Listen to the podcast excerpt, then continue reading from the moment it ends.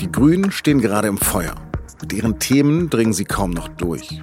In Hessen sind sie aus der Regierung geflogen. Und dann gibt es noch diese 60 Milliarden Euro, die nach einem Urteil des Verfassungsgerichts jetzt fehlen. Vor allem für den Umbau zu einer klimagerechten Wirtschaft. All diese Probleme diskutieren die Grünen gerade bei ihrem Parteitag. Und von dem sollen zwei Signale ausgehen. Welche? Das erklärt der Leiter des Berliner SZ-Büros Nikolaus Richter, der den Parteitag in Karlsruhe verfolgt. Sie hören auf den Punkt, den Nachrichtenpodcast der Süddeutschen Zeitung. Am Mikro ist Lars Langenau. Herzlich willkommen. Der aktuelle Grünen-Parteitag geht gerade in Karlsruhe über die Bühne, ein wichtiger Ort für die Grünen. Denn dort war 1980 ihr Gründungskongress. Von damals gibt es einen Bericht des ARD-Magazins Panorama. Der Film zeigt, wie diese Protestpartei, ja Antipartei, sich einst aus einem äußerst breiten Spektrum gegründet hat. Von strammen Kommunisten bis zu Deutschnationalen. Aber alle mit dem Anspruch, die Welt besser machen zu wollen. Vom Ökohof in Schleswig-Holstein ist Bauer Baldur Springmann gekommen. Dort hat er den neuen Menschen gesehen, den grünen Typ, wie er sagt, jenseits von rechts und links, dem man einfach ansieht, dass er ein Grüner ist. Seither ist viel Wasser den Fluss hinuntergeflossen. Die Grünen haben das Land verändert und das Land die Grünen. Gerade in Regierungsverantwortung in der aktuellen Ampelkoalition werden grüne Ideale wieder einmal auf eine harte Probe gestellt. Und so hat Wirtschaftsminister Robert Habeck am Donnerstag gesagt, ich habe in den letzten Monaten oft gelesen, die Grünen müssen in der Realität ankommen. Ich kann es nicht mehr hören. Und nichts. Habeck nichts beschreibt dann die Realität, wie sie ist. Kriege, Klimakrise, Migration. Die Grünen hätten sich dieser Wirklichkeit längst gestellt. Es waren die anderen, die sie verweigert haben. Die Realitätsverweigerung der GroKo hat Deutschland in diese Lage gebracht. Die Probleme sind bekannt, doch den Grünen wird nicht zugetraut, sie zu lösen. In den Umfragen stehen sie teilweise nur noch bei 13 Prozent.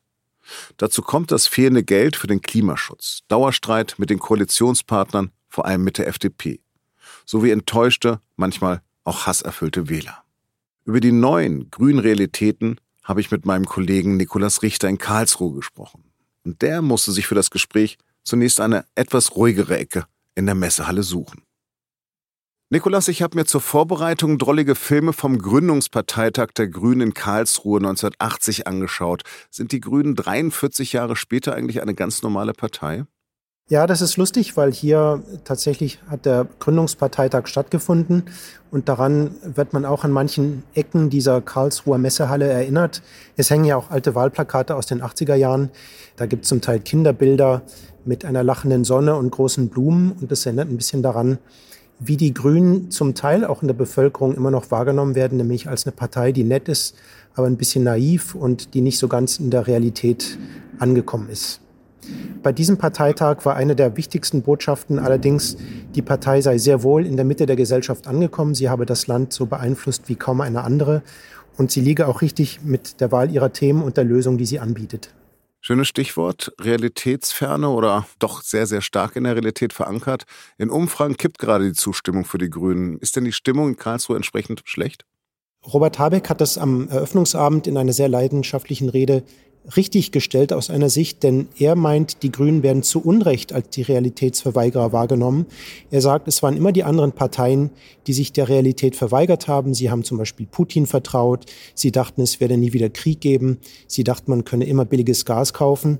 Und Habeck hat darauf hingewiesen, dass die Grünen immer vor solchen naiven Denken gewarnt hätten und dass sie schon frühzeitig Lösungen angeboten hätten, zum Beispiel um der Klimakatastrophe vorzubeugen, um sich unabhängig zu machen von Diktatoren und anderen Themen. Das heißt, die Botschaft von Habeck war, die Grünen sind die eigentlich erwachsene Partei, die Grünen sind die vernünftige Partei, weil sie die Probleme erkennt, anspricht und dafür auch Lösungen anbietet. Das sind Signale, die nach draußen gesendet werden, aber auch innerhalb der Partei sind ja viele enttäuscht. Ist denn das in Karlsruhe zu spüren? Es gibt verschiedene Formen der Enttäuschung. Es gibt eine Enttäuschung darüber, dass man in der Gesellschaft so wahrgenommen wird als jemand, der im Wolkenkuckucksheim lebt und die Realität nicht anerkennt. Es gibt aber auch eine Enttäuschung über die ewigen Kompromisse in der Bundesregierung. Es gibt viele Delegierte, die haben das hier sehr klar angesprochen, weil sie gesagt haben, wir machen immer Kompromisse, wir kommen immer der FDP entgegen, wir streichen unsere Vorstellungen zusammen, um das gute Regieren zu ermöglichen. Und das wird gar nicht richtig gewürdigt und wir müssen eigentlich jetzt wieder stärker auf unseren inhaltlichen Positionen beharren. Und Habeck hat zum einen gesagt, wir sind die Partei, die die richtigen Lösungen hat. Er hat aber auch gesagt, wir müssen um die Mitte der Gesellschaft immer wieder kämpfen. Das ist nicht selbstverständlich, dass wir dort sind, sondern wir müssen die Menschen davon überzeugen, dass wir diejenigen mit den besseren Antworten sind. Seit dem Bundesverfassungsgerichtsurteil fehlen der Bundesregierung nun auch noch 60 Milliarden für den klimagerechten Umbau der Wirtschaft. Prägen denn dieses Urteil und das Haushaltsloch den Parteitag? Das prägt den Parteitag enorm. Für Habeck ist dieses Urteil eigentlich die größte Katastrophe, denn er hatte diese 60 Milliarden, um die es ja geht und die die Bundesregierung jetzt nicht ohne weiteres einsetzen darf. Die hatte Habeck verplant für verschiedene Projekte, die den Grünen sehr wichtig sind. Das ist vor allem die Transformation des Landes hin zur Klimaneutralität. Da geht es um Geld für die Dämmung von Häusern, da geht es um Geld für neue Chipfabriken, also für neue Industrien. Da geht es natürlich um die Förderung der Windenergie. Und all das ist jetzt Habeck verloren gegangen. Und Habeck und andere haben leidenschaftlich dafür plädiert, dass die Bundesregierung sich dieses Geld nun eben besorgen muss, zum Beispiel indem man die Schuldenbremse reformiert, indem man es dem Staat erlaubt, mehr Schulden zu machen.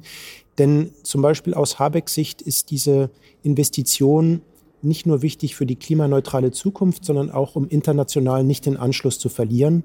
Er hat darauf hingewiesen, dass die USA und China ihre Industrien mit enormen Beträgen stützen, der Staat also dort richtig ins wirtschaftliche Geschehen eingreift und die Grünen sind der Meinung, dass der deutsche Staat es auch machen muss, gerade jetzt, gerade in der Krise, gerade in der Transformation Geld bereitstellen muss, um das Land eben fit zu machen für die Zukunft.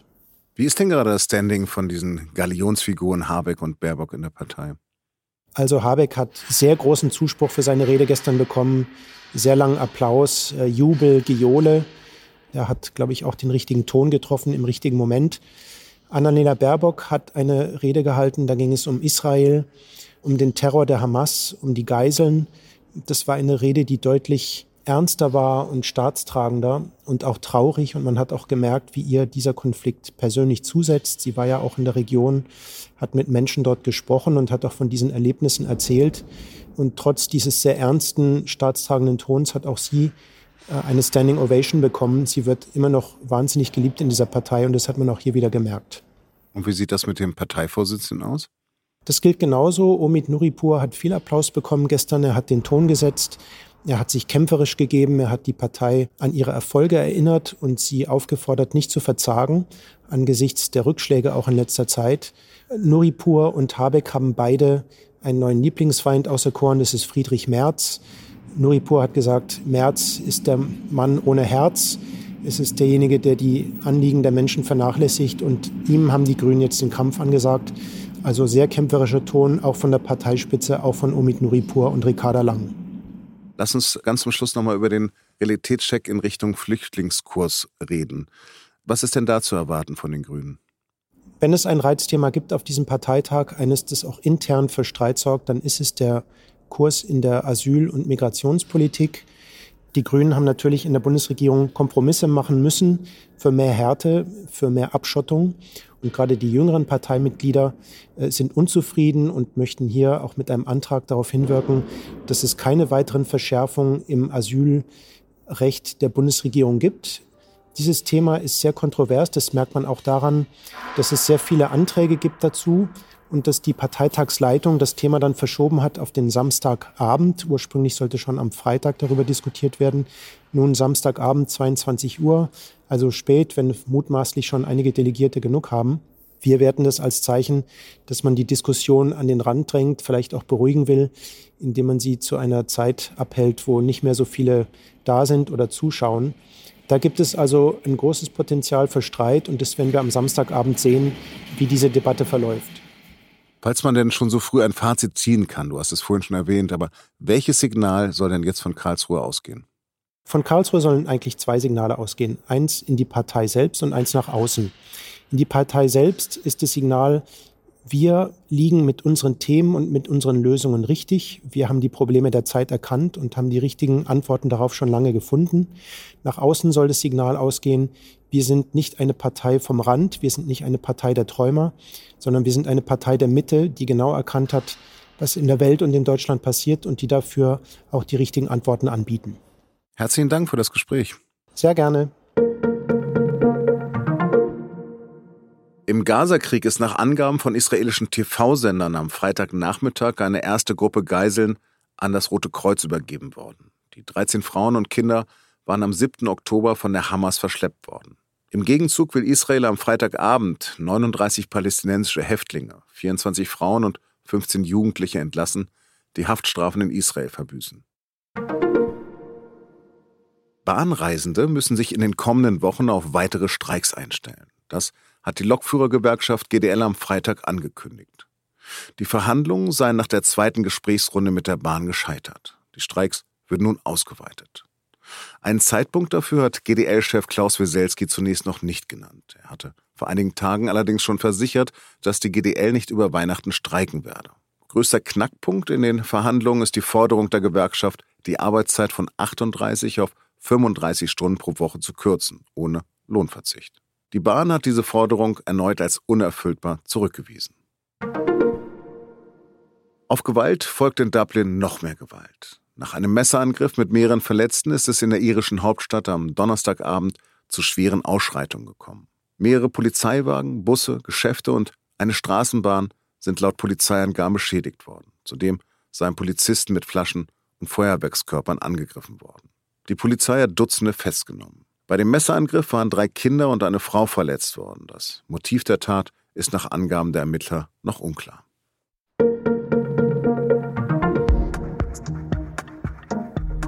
Alle Jahre wieder fragen wir Sie, was Ihnen an Auf dem Punkt gefällt und was eher nicht. Gerade läuft wieder so eine kleine Umfrage. In wenigen Minuten helfen Sie uns, den Podcast zu verbessern. Wir würden uns deshalb sehr über Ihre Teilnahme unter sz.de-podcast-umfrage freuen. Den Link dazu finden Sie auch in der Beschreibung zu dieser Sendung. Redaktionsschluss für Auf dem Punkt war 15 Uhr. Produziert hat diese Sendung Julia Ongjat. Vielen Dank fürs Zuhören und bis zur Samstagssendung. Da geht es um die dramatischen Löcher im Bundeshaushalt und den Sinn oder Unsinn der Schuldenbremse mit dem Ökonom und Leiter des IFO-Instituts Clemens Fußt.